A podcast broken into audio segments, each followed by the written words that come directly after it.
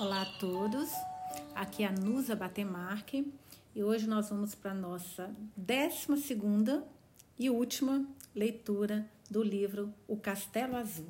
Ai, gente, eu tô tão emocionada com essa leitura, tô tão... O que, que vai acontecer com a volta da Falanci para a família? O que, que a família vai fazer, essa família ingrata?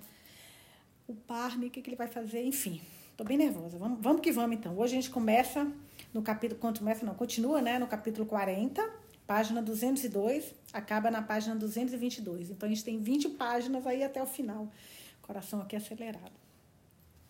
Capítulo 40, página 202. Valanci parou, por um momento, na varanda da casa de tijolos da Elm Street. Achou que deveria bater, como uma estranha. De braços cruzados, notou que seu roseiro estava carregada de botões.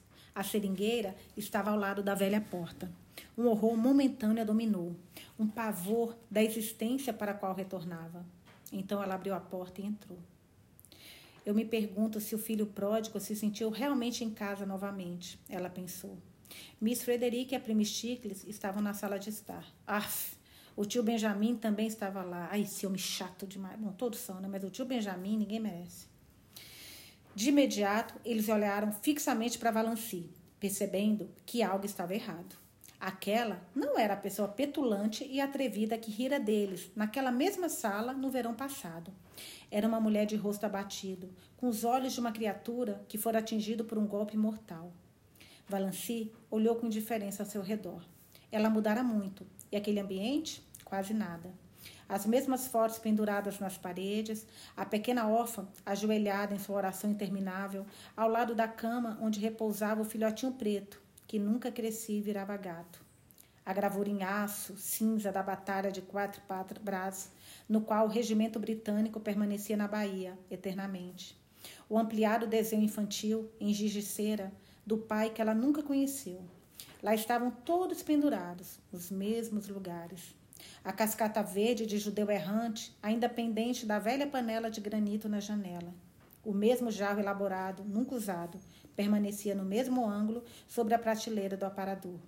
Os vasos azuis e dourados que foram presentes no casamento da sua mãe ainda adornavam o consolo da lareira, flanqueando o relógio chinês de porcelana com penduricalhos que nunca se fora. As cadeiras, exatamente nas mesmas posições. Sua mãe e prima Stiglis, do mesmo modo, não mudaram nada e olhavam para ela com uma postura impassível e indesejável. Balanci Precisava falar primeiro. Voltei para casa, mãe, disse ela cansada. Estou vendo. Aff, que mulher, gente. Oh, que ódio. A voz de Miss Frederick era gelada. Ela havia se resignado ao abandono de Valanci. Quase conseguiu esquecer que existia uma Valanci. Ela havia rearranjado e organizado sua metódica vida sem qualquer referência a uma filha ingrata e rebelde, Havia reassumido seu lugar em uma sociedade que ignorava o fato de que ela já tivera uma filha e compadecia-se dela, ou não, por meio de discretos sussurros e comentários. A dura verdade era que, àquela altura, Miss Frederick não queria que Valanci voltasse, não queria voltar a vê-la, nem ouvir falar dela. Mas agora, agora Valanci estava lá. Atrás dela, claramente, viriam a tragédia, a desgraça e o escândalo. Estou vendo, repetiu Miss Frederick. Posso perguntar por quê? Nossa Senhora, mãe, olha, eu vou te falar uma coisa. Amor de mãe é lindo, né, gente? Olha que coisa fofa essa mulher. Por quê? Porque eu não, eu não estou morrendo, disse Valanci com a voz rouca. Deus tem misericórdia! exclamou tio Benjamin. Quem disse que você ia morrer? Suponho, disse a megera da prima Sticles. Ela também não queria Valanci de volta que você tenha descoberto que ele tem outra esposa, como sempre tivemos certeza. Não. Seria bom se ele tivesse, disse Valanci. Ela não estava sofrendo especificamente, mas estava muito cansada. Se ao menos as explicações tivessem acabado e ela estivesse lá em cima, em seu quarto feio e antigo, sozinha, apenas sozinha. O chacoalhar das miçangas nas mangas de sua mãe, quando encostavam nos braços da cadeira de junco, quase enlouqueciam. Nada mais a perturbava mas de repente parecia que simplesmente não podia suportar aquele chacoalho, aquele chacoalho tênue e insistente. Minha casa, como eu disse antes, está sempre aberta para você, disse Miss Frederic friamente. Mas eu nunca poderei perdoá-la. Valanci deu uma risada sem graça. É, eu me importaria muito pouco com isso. Se ao menos eu pudesse me perdoar, disse ela. Venha, venha, disse o tio Benjamin irritado, mas se divertindo. Ele achava que teria Valanci sob seu controle novamente. Já estamos fartos de tanto mistério. Que aconteceu? Por que você deixou aquele sujeito? Sem dúvida, motivos não hão de faltar. Mas qual razão em particular? Valanci começou a falar mecanicamente. Contou sua história sem rodeios. Há um ano, o Dr. Trent disse que eu tinha angina de peito e não poderia viver muito. Eu queria ter uma vida antes de morrer. Nossa, eu queria ter uma vida antes de morrer. Meu Deus, que frase. Foi por isso que fui embora.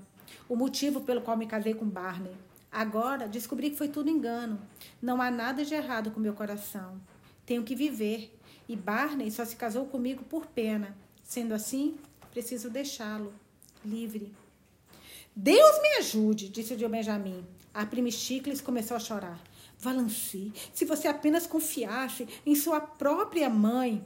Sim, sim, eu sei, disse Valanci impacientemente. De que adianta remoer isso agora? Não posso voltar atrás e apagar este ano. Deus sabe o quanto eu gostaria. Enganei Barney para se casar comigo e ele, na verdade, é. Nossa, a bomba. A bomba que ela vai soltar na família. Na verdade, ele é Bernard Hedford, filho do Dr. Hedford, de Montreal. Seu pai quer que ele volte para casa. O tio fez um som estranho. A prima Sticles tirou o lenço de borda preta dos olhos e olhou para Valanci. Do nada, um brilho estranho atingiu as órbitas cinzentas de Miss Frederic. Doutor Fern, Redfern, não é o homem da pílula roxa? Ela disse. Valanci concordou. Ele também é John Foster, o escritor daqueles livros sobre a natureza. Mas, mas... Miss Frederic estava agora visivelmente agitada, embora não por pensar que era a sogra de John Foster. Doutor Redfern é milionário. O tio Benjamin fechou a boca no estalo. Por Júpiter! exclamou ele. Valanci concordou. Sim. Barney saiu de casa anos atrás por causa de alguns problemas, alguns desapontamentos. Agora ele provavelmente vai voltar. Então veja, eu tive que voltar para casa. Ele não me ama.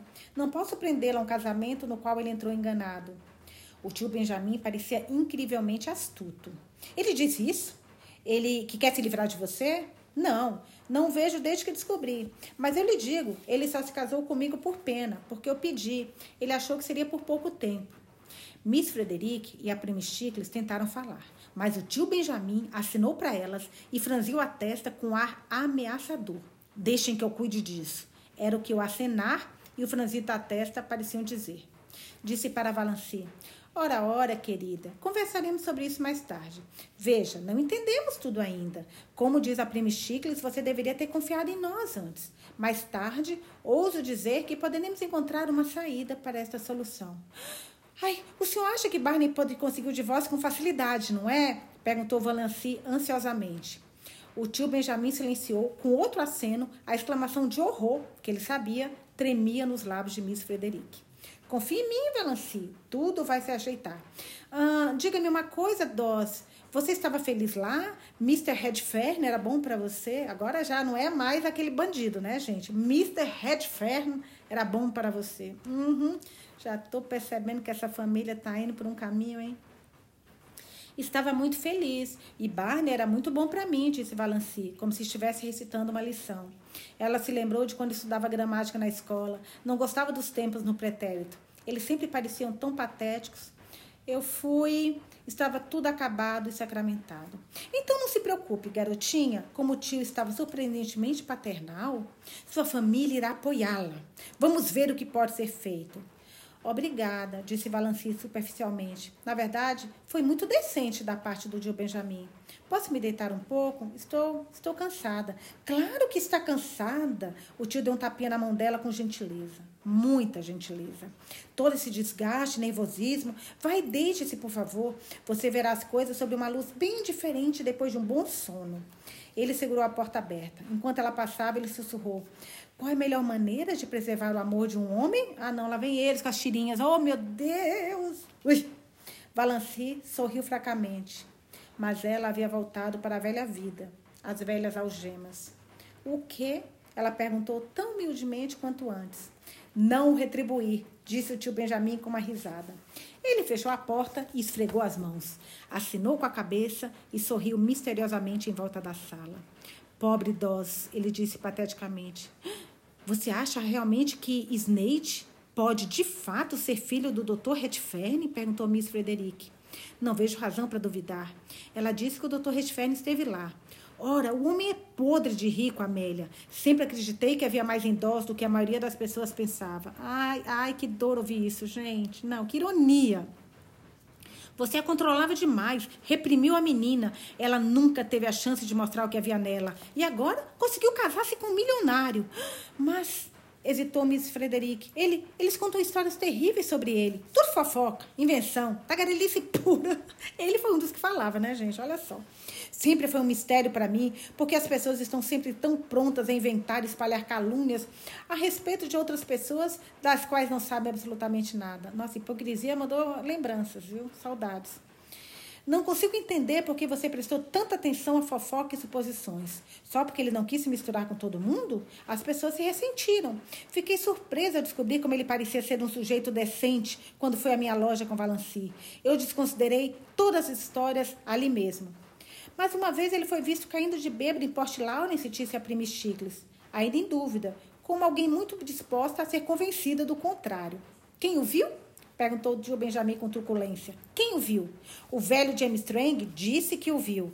Eu não acataria a palavra do velho James nem sob juramento. Ele mesmo, na metade do tempo, está bêbado demais para ver direito. Ele disse que o viu bêbado, deitado em um banco de barque. Ora, bolas, rede ferro, dormindo na praça. Não se preocupe com isso. Mas as roupas dele e aquele carro velho horrível, disse Miss Frederica em dúvidas. Excentricidade de gênio, declarou o tio Benjamin. Você ouviu Dawes dizer que ele era do John Foster? Não sou muito ligado à literatura, mas ouvi um conferencista de Toronto dizer que os livros de John Foster colocaram o Canadá no mapa literário do mundo. Eu, eu acho que devemos perdoá-la. Rendeu-se Miss Frederic. Ai, minha Nossa Senhora, gente. Perdoe, disse tio Benjamin. Tio Benjamin bufou. Realmente, Amélia era uma mulher incrivelmente estúpida. Não é de se espantar que a pobre Doss tenha ficado doente e cansada de ver com ela. Bem, sim, acho melhor você perdoá-la. A questão é se Snake vai nos perdoar. Ah, agora a pergunta correta. E se ela insistir em deixá-lo? Você não tem ideia de como ela pode ser teimosa, disse Miss Frederick. Deixe tudo comigo, Amélia, deixe tudo comigo. Vocês, mulheres, já complicaram o suficiente. Esse caso está mal feito desde o início. Se você se tivesse se dado ao trabalho, um pouquinho que fosse, anos atrás, Amélia, ela não seria tão insubmissa como agora. Deixe em paz. Não a perturbe com conselhos ou perguntas até que ela esteja pronta para falar. Evidentemente, ela fugiu em pânico. Teve medo de que ele ficasse bravo com ela por tê-lo enganado. Que coisa mais absurda do Trent contar-lhe uma história dessas. É isso que dá a médicos desconhecidos. Ora, ora. Não devemos culpá-la tão impiedosamente. Pobre criança. Redfern virá atrás dela. Se não vier, for procurá-lo e falar com ele de homem para homem. Ele pode ser um milionário, mas Valancy é uma Stirling. Ele não pode repudiá-la só porque se enganou a respeito da sua doença cardíaca. Provavelmente não fará. Dose está um pouco sobrecarregada. Deus me ajude. Preciso me habituar a chamá-la de Valancy. Ela não é mais um bebê. Agora lembre-se, Amélia, seja muito gentil e simpática. Era demais esperar que Miss Frederic fosse gentil e simpática, mas ela fez o seu melhor. Quando o jantar ficou pronto, subiu e perguntou a Valanci se ela não queria uma xícara de chá. Valanci, deitada em sua cama, recusou. Ela só queria ficar sozinha por um tempo. Miss Frederic deixou-a sossegada. Ela nem mesmo lembrou a Valanci que sua situação era resultado da sua própria falta de respeito e obediência como filha. Não se podia dizer exatamente esse tipo de coisa, né, gente? Para uma nora de uma milionária, para a nora de um milionário. Olha a frase da mãe capítulo 41, página 208. Valanci parecia entediada com seu antigo quarto. Ele também estava tão exatamente igual que parecia quase impossível acreditar nas mudanças pelas quais ela havia passado, desde a última vez em que dormira nele. Parecia de alguma forma até impróprio que estivesse tudo tão igual. Lá estava a Rainha Luz e Luíse descendo a escada eternamente, e ninguém deixara o cachorrinho desamparado sair da chuva. Ali estava a persiana de papel vermelho escuro e o espelho esverdeado. Do lado de fora, a velha carruagem com seus anúncios grosseiros. Mais adiante, a estação com os mesmos vagabundos e jovens paqueradores. Ali, a velha vida esperava por ela, como um ogro cruel que esperou sua hora e lambia os beiços. Um horror monstruoso tomou conta dela de repente. Quando a noite caiu, ela se despiu e foi para a cama. A dormência compassiva passou. E ela se deitou angustiada, pensando em sua ilha sobre as estrelas, as fogueiras, todas as suas piadinhas domésticas, frases e palavras de ordem, seus lindos gatos peludos, as luzes brilhando nas ilhas das fadas, canoas passeando sobre mistaues na magia da manhã, bétulas brancas brilhando no escuro e abetos parecidos com belos corpos femininos, neve de inverno e pôr do sol rosa avermelhado, lagos embriagados pelo luar, todas as delícias do seu paraíso perdido. Ela não se permitiria pensar em Barney, apenas nessas coisas menores. Não suportaria pensar em Barney. Então ela pensou nele. Era inevitável. Ela sofria por ele. Queria seus braços em volta dela, seu rosto no dela, seus sussurros em seu ouvido. Lembrava-se de todos os olhares amistosos, gracejos e brincadeiras, seus pequenos elogios, suas carícias. Contou tudo, como uma mulher contaria suas joias. Não perdeu uma sequer, desde o primeiro dia em que se conheceram. Essas lembranças eram tudo o que ela teria a partir de agora. Ela fechou os olhos e orou. Deus, deixe-me lembrar de cada um, que eu nunca me esqueça de nenhum deles. No entanto, seria melhor esquecer. A agonia da saudade e da solidão não seria tão terrível se pudéssemos esquecer. E tinha Etel Travesse. Ai, meu Deus, aquela ex dele, gente, que tá viúva. Ai, ela acabou de fazer a declaração perfeita da menina. Aquela bruxa cintilante com a pele branca. Também acho uma bruxa. Os olhos negros e os cabelos brilhantes. Linda, maravilhosa, né? Que o, o, que o sogro falou. A mulher que Barney amara. A mulher que ele ainda amava. Ele não tinha dito a ela que nunca mudava de ideia? Quem estava esperando por ele em Montreal? Quem era a esposa certa para um homem rico e famoso? Barney se casaria com ela, é claro, quando conseguisse se divorciar. Ai, como Valancia odiava e tinha inveja dela. Barney dissera: Eu te amo para ela. Para ela, né, gente? Para outra. Valanci perguntou-se com que tom de Barney diria: Eu te amo. Como estariam seus olhos azuis escuros quando ele dissesse? Etel Travesse sabia. Valanci a odiava por saber. Odiava e invejava. Ela nunca terá esses momentos no Castelo Azul. Eles são meus, pensou Valanci de maneira indomável. Etel nunca faria geleia de morango, ou dançaria ao som do violino do velho Abel, ou assaria bacon para Barney em uma fogueira. Ela nunca viria a pequena cabana de Mistaves. O que Barney estaria fazendo agora, pensando, sentindo? Havia voltado para casa, encontrado a carta dela? Ainda estava bravo com ela? Ou com um pouco de piedade? Estaria deitado na cama, olhando para a tempestade de Mistaues e ouvindo a chuva cair no telhado? Ou ainda estaria vagando no deserto, furioso com a situação em que se encontrava, odiando-a? A dor tomou conta dela e a torceu como um gigante enorme e impiedoso. Ela se levantou e caminhou um pouco. Amanhã nunca daria um fim àquela noite terrível. E, no entanto, o que amanhã poderia lhe trazer? Antiga vida, sem a velha estagnação, o que seria pelo menos suportável. A velha vida com as novas memórias ou os novos anseios, as novas angústias? Ai, meu Deus, por que eu não posso morrer? Balancia gemeu. Capítulo 42, página 210. Somente no início da tarde do dia seguinte, um carro velho, horrível, subiu a Elm Street e parou em frente à casa de tijolos um homem sem chapéu saltou dele e subiu correndo os degraus. A campainha tocou como nunca, com veemência, intensidade. Quem tocava a campainha exigia entrada, não estava pedindo permissão. O tio Benjamin riu enquanto corria para a porta. Ele tinha acabado de aparecer para investigar como estava a Dós, como estava a querida Dós. Valanci. A querida Valanci, ele foi informado, estava na mesma. Ela havia descido para tomar o café da manhã, que não tomou nem comeu. Voltado para o quarto, descido para o almoço, que também não comeu, voltado para o quarto. Isso foi tudo. Ela não falou e foi deixada sozinha, por gentileza e consideração. Muito bem. Red Fern vai vir aqui hoje, disseram o tio. Agora, a reputação de profeta do tio Benjamin estava feita. Red Fern estava lá, sem dúvidas. Minha esposa está aqui. Ai, gente! Ele já está passando pela esposa. Ai, meu Deus, meu sais, meu sais, que eu estou passando mal aqui. Ai, meu Deus, espera um pouquinho, gente, calma. Vai respirar aqui. Minha esposa está aqui. Eu vou ler essa frase três vezes. Minha esposa está aqui. que lindo ele. Não está perguntando se a Valanci está lá. Minha esposa. Olha, olha, olha, gente, palavras. Olha, tem força, hein? Perguntou ele ao tio Benjamin sem preliminar. Isso mesmo, isso mesmo. Seja grosso, seja, seja homem, seja macho. Vai lá e pega a mulher de volta, pelo amor de Deus. Ui, amei. O tio. Aí vou ler só mais uma vez. Minha esposa está aqui? Perguntou ele ao tio Benjamin, sem preliminar. O tio sorriu expressivamente. Mr. Redfern, acredito? Muito prazer em conhecê-lo, senhor.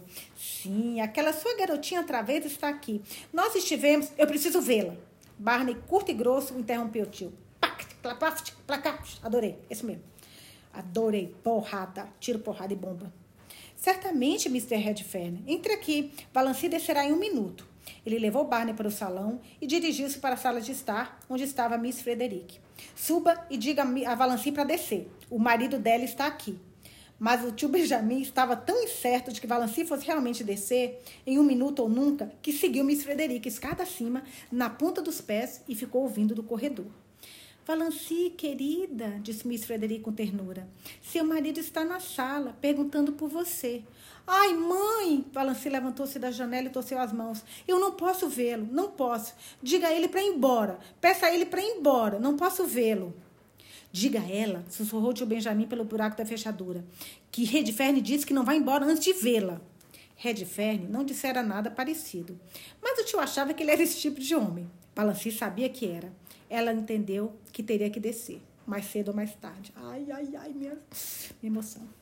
Faz as alturas. Tô arrepiando aqui.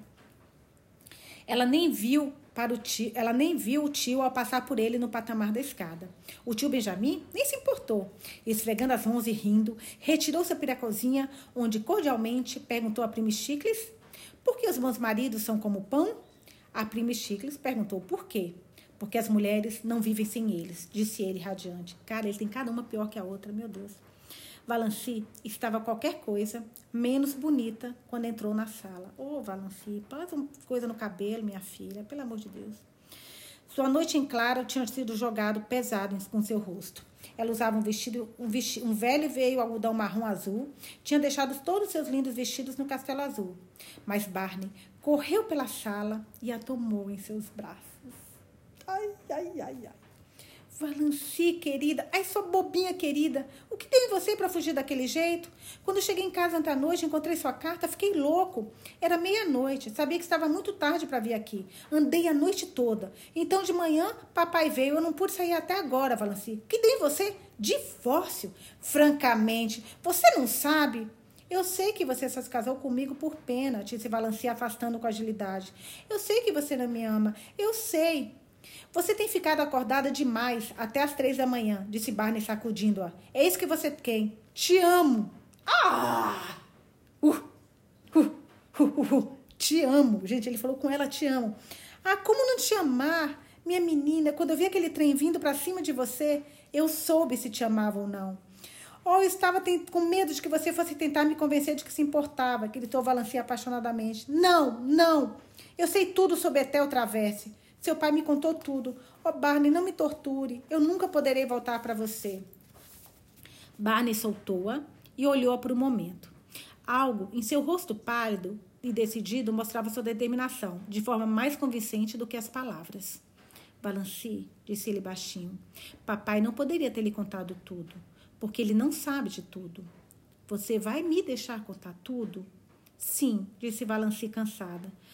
Ai, como ele era precioso! Como ela desejava se jogar em seus braços. E enquanto ele a colocava suavemente em uma cadeira, ela poderia ter beijado as mãos esguias e morenas que tocavam seus braços. Como ele estava diante dela, não conseguia olhar para cima. Não ousava encontrar seus olhos. Para o bem dele, ela devia ser corajosa. Ela o conhecia, gentil, altruísta. Claro que fingiria não querer sua liberdade. Ela deveria saber que ele faria isso, porque assim, mas assim que o primeiro choque de entendimento passasse, ele sentia muito por ela, entendia sua posição terrível. Quando ele deixou de entender, mas ela nunca se arrestaria seu sacrifício, nunca. Você viu papai e sabe que sou Bernard Redfern. Também acredito que você já sabe que sou John Foster, pois entrou no quartinho do Barba Azul. Sim, mas não entrei por curiosidade. Esqueci que você me disse para não entrar, eu, só esqueci. Não se preocupe. Não vou matar você e pendurá-la na parede. Então não há necessidade de pedir ajuda. Só vou contar a minha história desde o início. Voltei à noite com a intenção de contá-la. Sim, eu sou o filho do velho Dr. Redfern, das famosas pílulas roxas e dos tônicos. Ah, como esquecer. Não me irritaram isso por, com isso por anos? Barney riu amargamente e caminhou algumas vezes pela sala, para cima e para baixo. O tio Benjamin, que andava na ponta dos pés pelo corredor, ouviu a risada e franziu a testa. Certamente Dawes não seria uma tolinha teimosa. Barney se jogou em uma cadeira na frente de Valancy. Desde que me lembro, sou filho de um milionário. Mas quando eu nasci, papai não era milionário, nem era médico, ainda não é. Ele era veterinário e um fracasso. Ele e minha mãe moravam em um pequeno vilarejo em Quebec e eram muito pobres. Não me lembro da minha mãe, não tenho nenhuma foto dela. Ela morreu quando eu tinha dois anos. Era 15 anos mais jovem do que meu pai, professora de uma pequena escola.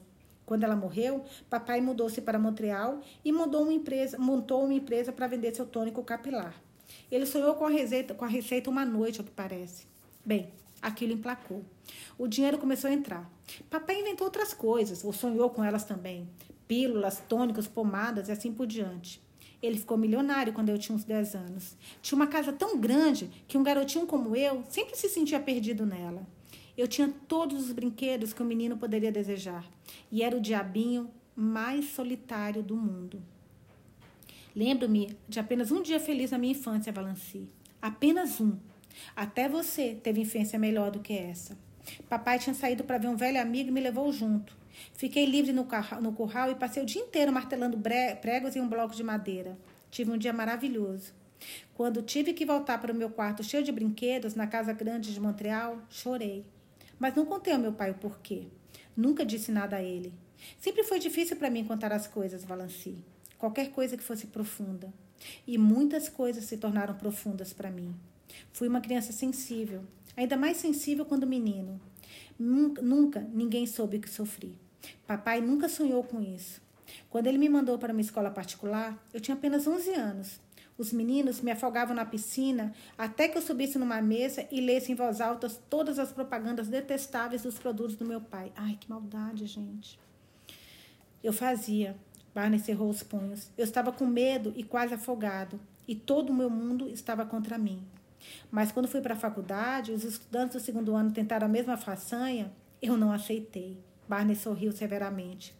Eles não podiam me obrigar a fazer nada, mas podia. E fizeram, tornaram minha vida inferno. Só me falavam dos comprimidos, dos tônicos e do tono capilar. Depois de usar, era meu apelido. Veja você, eu que sempre fui cabeludo. Meus quatro anos de faculdade foram um pesadelo. Você sabe, ou não sabe, que pestes impiedosas os meninos podem ser quando pegam uma vítima como eu. Eu tinha poucos amigos. Sempre havia alguma barreira entre mim e o tipo de pessoa de quem eu gostava. E o outro tipo de pessoa que estava disposto a ser íntimo do, do filho do velho e rico Redfer não me interessava. Mas eu tinha um amigo, ou eu pensei que tivesse. Um sujeito inteligente e estudioso que gostava de escrever. Tínhamos um vínculo, pois eu tinha algumas aspirações secretas nessa linha. Ele era mais velho, eu admirava e adorava. Por um ano, eu fui mais feliz do que jamais havia sido. Então, um ensaio chocoso, chocoso saiu na faculdade, na revista da faculdade. Uma coisa mordaz, ridicularizando os remédios do papai. Os nomes foram mudados, é claro, mas todo mundo sabia o que e a quem se referia. Oh, foi inteligente, malditamente inteligente e espirituoso. McGill caiu na gargalhada por causa disso. Eu descobri que ele tinha escrito aquilo. Você tem certeza? Os olhos opacos de Valanci brilharam de indignação. Tenho. Ele admitiu quando perguntei. Disse que era uma boa piada para ele. Sempre vale, disse que uma boa piada para ele sempre valia mais do que um amigo. E foi mais longe, como uma punhalada gratuita. Sabe, Redferne, há algumas coisas que o dinheiro não compra. Por exemplo, não vai comprar um avô para você. Bem, foi um golpe sujo. Eu era jovem o suficiente para me sentir ferido. E isso destruiu muito dos meus ideais e ilusões, o que foi a pior coisa. Tornei-me um jovem ermitão depois disso. Não queria ser amigo de ninguém. Então, um ano depois de deixar a faculdade, eu conheci Etel Traverse. Valanci estremeceu. Barney, com as mãos enfiadas nos bolsos, olhava para o chão com mau humor e não percebeu. Acredito que papai tenha te contado sobre ela. Era muito bonita. Eu amava. Ah, sim, eu amava. Não vou negar ou menosprezar isso agora. Foi o primeiro amor apaixonado de um menino romântico e solitário, e foi muito verdadeiro. Eu pensava que ela me amava. Fui idiota o suficiente para achar isso. Fiquei extremamente feliz quando ela prometeu se casar comigo, por alguns meses.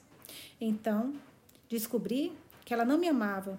Banquei o espião sem querer, certa ocasião, por um momento. Aquele momento foi suficiente. O destino proverbial do espião me pegou de jeito.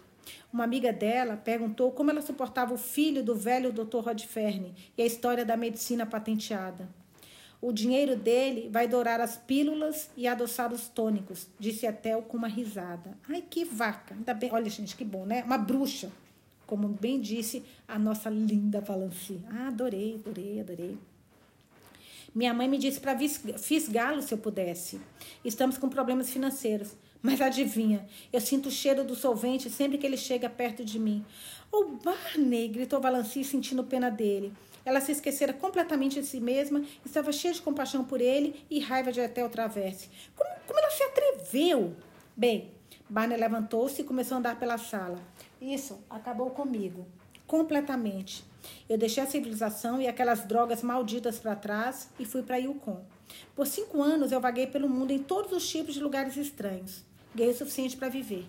Não tocaria um centavo do dinheiro do papai. Então, um dia, dei-me conta de que não me importava mais com Etel de uma forma ou de outra. Ela era alguém que eu conhecia em outro mundo, e isso era tudo. Mas eu não ansiava em voltar à velha vida. Não queria nada daquilo. Estava livre e pretendia permanecer assim. Vim para Mistawis e vi a ilha de Tom McRae. Meu primeiro livro fora publicado no ano anterior e havia feito sucesso. Eu tinha ganhado um pouco do dinheiro com os direitos autorais. Comprei minha ilha, mas me mantive longe das pessoas. Não confiava em ninguém. Eu não acreditava que existisse amor, amizade ou amor verdadeiro no mundo. Não para mim, pelo menos o filho das pílulas roxas. Costumava me divertir com todas as histórias malucas que contavam sobre mim. Na verdade, receio que eu mesma tenha sugerido algumas delas por causa de observações misteriosas que as pessoas interpretam à luz dos seus próprios preconceitos. Nossa, essa, esse livro é cheio de frase legal. Então você apareceu. Eu tinha de acreditar que você me amava. Realmente amava a mim, não os milhões do meu pai.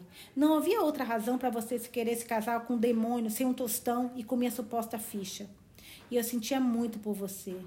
Ó, oh, sim, não nego que me casei com você porque estava com pena. Ai, gente, ele é sincero demais. Ui. Mas então, encontrei em você a melhor. Mostra a parte boa, né? Que ele é sincero demais, dá pra confiar em tudo que ele fala. Ele não dora a pílula, falando em pílula. Mas encontrei em você a melhor, mais alegre e íntima parceirinha, parceirinha que um sujeito já teve. Divertida, leal e doce. Você me fez acreditar novamente na existência da amizade e do amor. O mundo parecia bom de novo, só porque você estava nele, querida. Eu estava disposto a ficar como estávamos para sempre. Soube disso na noite em que voltava para casa e fiz as luzes brilhando da ilha, pela primeira vez. Sabia que você estava lá esperando por mim. Depois de ficar sem teto por toda a minha vida, era lindo ter um lar. Voltar para casa, com fome à noite, e saber que haveria uma boa ceia e um fogo alegre, e você mas eu não percebi o que você realmente significava para mim até aquele momento nos trilhos da estação. Aquilo me atingiu como um relâmpago. Eu sabia que não poderia viver sem você, que se eu não conseguisse te soltar a tempo, teria que morrer com você. Ai, gente, que romântico. Ai, que fofo. Admito que a situação me pegou de jeito, me deixou indefeso. Não consegui me recompor por um tempo. Foi por isso que eu agi como uma mula. Mas o pensamento horrível que me fez fugir foi de que você iria morrer. Sempre odiei pensar nisso, mas eu achava que não havia nenhuma chance para você. Então tirei isso da minha cabeça. Agora eu tinha de enfrentar. Você estava sob sentença de morte e eu não poderia viver sem você. Ai, meu Deus, gente, meu coração está até acelerado aqui. Que homem lindo, meu Deus. Muitos suspiros aqui. Quando voltei para casa ontem à noite, decidi que te levaria a todos os especialistas do mundo, que algo certamente poderia ser feito por você. Gente, esse homem está cada vez melhor. Tinha certeza de que não poderia estar tão mal quando o Dr. Trent pensava, já que aqueles instantes nos trilhos nem mesmo prejudicaram. E encontrei seu bilhete. Fiquei louco de felicidade e um pouco apavorado, com medo de você não se importar muito comigo. Afinal, foram embora para se livrar de mim. Mas agora está tudo bem, não é, querida? Estaria ela, Valanci, sendo chamada de querida? Não posso acreditar que você se importa comigo, disse ela impotente. Eu, eu, sei que não. De que adianta, Barney? Claro, você sente muito por mim. É claro que você quer fazer o melhor que puder para arrumar essa bagunça. Mas isso não pode ser corrigido dessa forma. Você não pode me amar, a mim. Ai, que vontade de dar um tapa nessa menina. Ele te ama, Valanci. Ele, ele sofre de sincericídio, meu amor. Ele fala tudo. Ela se levantou e apontou tragicamente para o espelho sobre a lareira. Certamente, nem mesmo a lanterna poderia ter visto beleza no rostinho triste e abatido que se refletia ali. Barney não olhou para o espelho. Ele olhou para Valanci, como se quisesse agarrá-la ou bater nela. Amo você. Garota, você mora bem no fundo do meu coração. Eu guardo você aqui, ó, como uma joia. Ai, meu Deus. Não prometi que jamais lhe contaria uma mentira? Eu te amo. Eu te amo com tudo que existe em mim: coração, alma, mente. Cada fibra do meu corpo e do meu espírito emociona-se com a sua doçura. Para mim, não há ninguém no mundo além de você, Valanci. Você é um bom ator, Barney, disse Valanci com um sorriso pálido. Ai, meu Deus, vou dar um tapa nela. Barney olhou para ela. Então, você não acredita em mim ainda? Eu não posso. Ai, droga, disse Barney violentamente. Valanci ergueu os olhos assustada. Ela nunca tinha visto aquele Barney, carrancudo, olhos negros de raiva, lábios desdenhosos, desdenhosos, rosto pálido. Você não quer acreditar, disse Barney com a voz suave como a sede de tanta raiva. Como a seda de tanta raiva. Ai, problema de comunicação. Puta merda. Você está cansada de mim. Pronto, agora danou-se. Quer sair, livrar-se de mim. Está com vergonha das pílulas e da pomada, assim como ela. O seu orgulho Stirling não consegue engoli-los. Estava tudo bem, contanto que você pensasse que não teria muito tempo de vida. Uma boa aventura. Assim você poderia me aturar. Mas uma vida inteira com o filho do velho Dr. Stern é bem diferente. Ah, eu entendo perfeitamente. Tenho sido um cabeça dura, mas eu entendo perfeitamente. Valanci se levantou.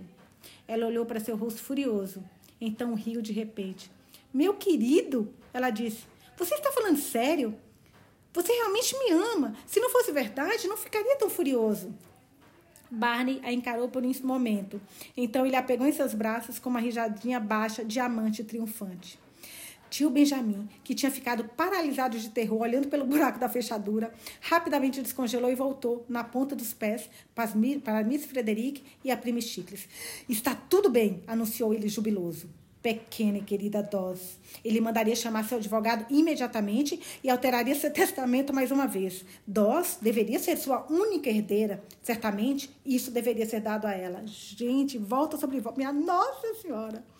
Miss Frederic, voltando à sua crença confortável em uma providencial, providência soberana, pegou a Bíblia da família e fez uma anotação em casamentos. Ai, meu Deus. Capítulo 43. Mas Barney, página 218. Mas Barney, protestou Valanci depois de alguns minutos, seu pai, de alguma forma, fez-me entender que você ainda amava. É a cara dele. Papai lidera o campeonato das trapalhadas. Se existe uma coisa que não deve ser mantida em segredo, pode confiar nele para contá-la. Mas ele não é uma má pessoa, Valanci. Você vai gostar dele. Já gosto. E seu dinheiro não é sujo. Ele o ganhou honestamente. Seus remédios são bastante inofensivos. Até mesmo as pílulas roxas fazem muito bem às pessoas quando acreditam nelas. Mas eu não sou a pessoa certa para você, suspirou Valanci. Não sou inteligente ou, bem educado, ou minha vida é em Mistaues e em todos os lugares selvagens do mundo. Não vou pedir a você que viva como uma mulher da sociedade. Claro, devemos passar um pouco de tempo com o papai. Ai, que bom, gente, que ele é muito sozinho. Ele está solitário e velho. Mas não naquela casa enorme dele, implorou Valanci. Eu não posso viver em um palácio. Não posso me rebaixar a isso depois do seu castelo azul, sorriu Barney. Não se preocupe, querida. Eu mesmo não conseguiria morar naquela casa. Ela tem uma escada de mármore branco com corrimões dourados e parece uma loja de móveis sem as etiquetas. Também é o orgulho do coração de papai. Vamos comprar uma casinha em algum lugar fora de Montreal, num campo mesmo, perto o suficiente para ver o papai com frequência. Acho que construiremos uma para. Acho que construiremos uma para nós. Uma casa que você vai construir do seu jeito. É muito mais agradável do que a comprada pronta. Mas passaremos o verão em Mistaues e no outono viajando. Quero que você conheça Alhambra. É o lugar mais próximo do Castelo Azul dos seus sonhos que possa imaginar. Ai, gente, ele ainda vai levá-la para conhecer os lugares do mundo. Ai, meu Deus. E é um jardim do Velho Mundo, na Itália, onde quero lhe mostrar a lua nascendo sobre Roma, através dos ciprestes negros. Será mais adorável do que a lua nascendo sobre Mistaues? Não digo mais adorável, mas um tipo diferente de beleza. Existem tantos tipos de maravilhas, Valanci. Até o ano passado você passou toda a sua vida na feiura. Não sabe nada sobre a beleza do mundo. Vamos escalar montanhas, caçar tesouros nos bazares de Samancard, descobrir a magia do leste e do oeste, correr de mãos dadas para os limites do mundo. Eu quero mostrar tudo a você. Veja os lugares novamente através dos seus olhos. Garota, Há um milhão de coisas que quero mostrar a você, fazer com você, dizer a você. Levará uma vida inteira. Você pode me prometer uma coisa? perguntou Valanci solenemente. Qualquer coisa, disse Barney sem muito pensar. Só uma coisa. Você nunca irá, sob qualquer circunstância ou provocação, jogar na minha cara que eu pedi você em casamento. Jamais, meu amor. Ele riu e a beijou apaixonadamente. Ai, gente, eu adoro o Viveram Felizes para Sempre. Eu amo, gente. Capítulo 44, página 220. Valanci e Barney viraram-se sobre os pinheiros do continente no crepúsculo frio de uma noite de setembro para dar uma última olhada no Castelo Azul. Miss Towers estava imersa na luz lilás do pôr do sol, incrivelmente delicada e indescritível. Nip e Tuck grasnavam preguiçosamente nos velhos pinheiros. Good Luck e Banjo estavam presos e miavam em cestos separados no novo carro verde escuro de Barney, a caminho da casa da prima Georgiana. Nossa Senhora, a família tá toda, né? Ela cuidaria deles até que Barney e Valanci voltassem. Nossa, olha essa, o próximo parágrafo, gente. A tia Wellington, a prima Sara e a tia Alberta também suplicaram pelo privilégio de cuidar deles mas ele foi concedido à prima Georgiana. Eu não acredito nessa família. Valanci estava chorando. Não chore, luz da lua. Estaremos de volta no próximo verão. E agora partiremos para uma verdadeira lua de mel. Valanci sorriu em meio às lágrimas. Estava tão feliz que a sua felicidade a apavorava. Mas apesar das delícias diante dela, a glória da Grécia e a grandeza de Roma, o charme do eterno Nilo, o clamor da Riviera, o palácio, a mesquita e suas torres altas, ela sabia perfeitamente bem que nenhum canto, ou lugar, ou lá no mundo teriam a magia do seu castelo azul. Ai, que lindo! Agora, capítulo, último capítulo, 45. O último capítulo, gente, é um trecho da carta da nossa linda Miss Olive Stirling, a prima dela, aquela ridícula, a Mr. Cecil Bruce. Cecil era o noivo dela, né? Vamos ver. É realmente repugnante que as aventuras malucas de Doss tenham acabado assim. Faz a gente acreditar que de nada adianta tentar se comportar adequadamente. Tenho certeza de que sua mente estava desequilibrada quando ela saiu de casa. O que ela disse sobre o castelo de areia mostrou isso. Claro, não acho que nunca houve algo de errado com o coração dela. Ou quem sabe, Snake ou Redfern, ou qualquer que seja o seu verdadeiro nome, tenha dado as pílulas roxas para ela naquela cabana de Mistaues e a curado. Seria uma evidência e tanto para a publicidade da família, não seria? Ele é uma criatura de aparência tão insignificante. Comentei isso com a Dós, mas tudo que ela disse foi: não gosto de modelos de anúncio de colarinho. Bem, ele certamente não é nenhum modelo de anúncio de colarinho. Embora deva dizer que é algo bastante distinto nele, agora que cortou o cabelo e colocou roupas decentes. Realmente acho, Cecil, que você deveria se exercitar mais. Não adianta ficar muito corpulento. Ele também, afi ele af também afirma ser John Foster, e eu acredito nele. Podemos acreditar nisso ou não, como preferirmos, suponho. O velho Dr. Redfern deu a eles 2 milhões como presente de casamento. Evidentemente, as pílulas roxas são o ganha-pão. Eles vão passar o outono na Itália, o inverno no Egito e viajar de carro pela Normandia na época em que as macieiras florescem. Não naquela horrível velha Lise, no entanto. Red Fern comprou um carro novo maravilhoso. Bem, Acho que eu vou fugir também e cair na desgraça. Parece que vale a pena. Tio Ben é um histérico. Tio James, a mesma coisa. A confusão que todos eles fazem por dose agora é absolutamente doentia. Ouvir tia Amélia falando do meu genro, Bernard Redfern, e minha filha, Miss Bernard Redfern. Mamãe e papai são tão desagradáveis quanto o resto. Eles não conseguem ver que Valancy está apenas rindo de todos eles pelas costas. Fim. Ai, gente, que livro lindo! E esse foi o nosso Castelo Azul. Espero que vocês tenham gostado. Eu amei ler esse livro para vocês. O próximo eu acho que eu não vou esperar é, começar agosto, porque ele é, tem, tem, capítulos longos, então acho que provavelmente eu vou começar um pouquinho antes. Vamos ver, provavelmente na próxima semana. Espero que vocês tenham gostado dessa leitura. Me contem aqui o que vocês acharam.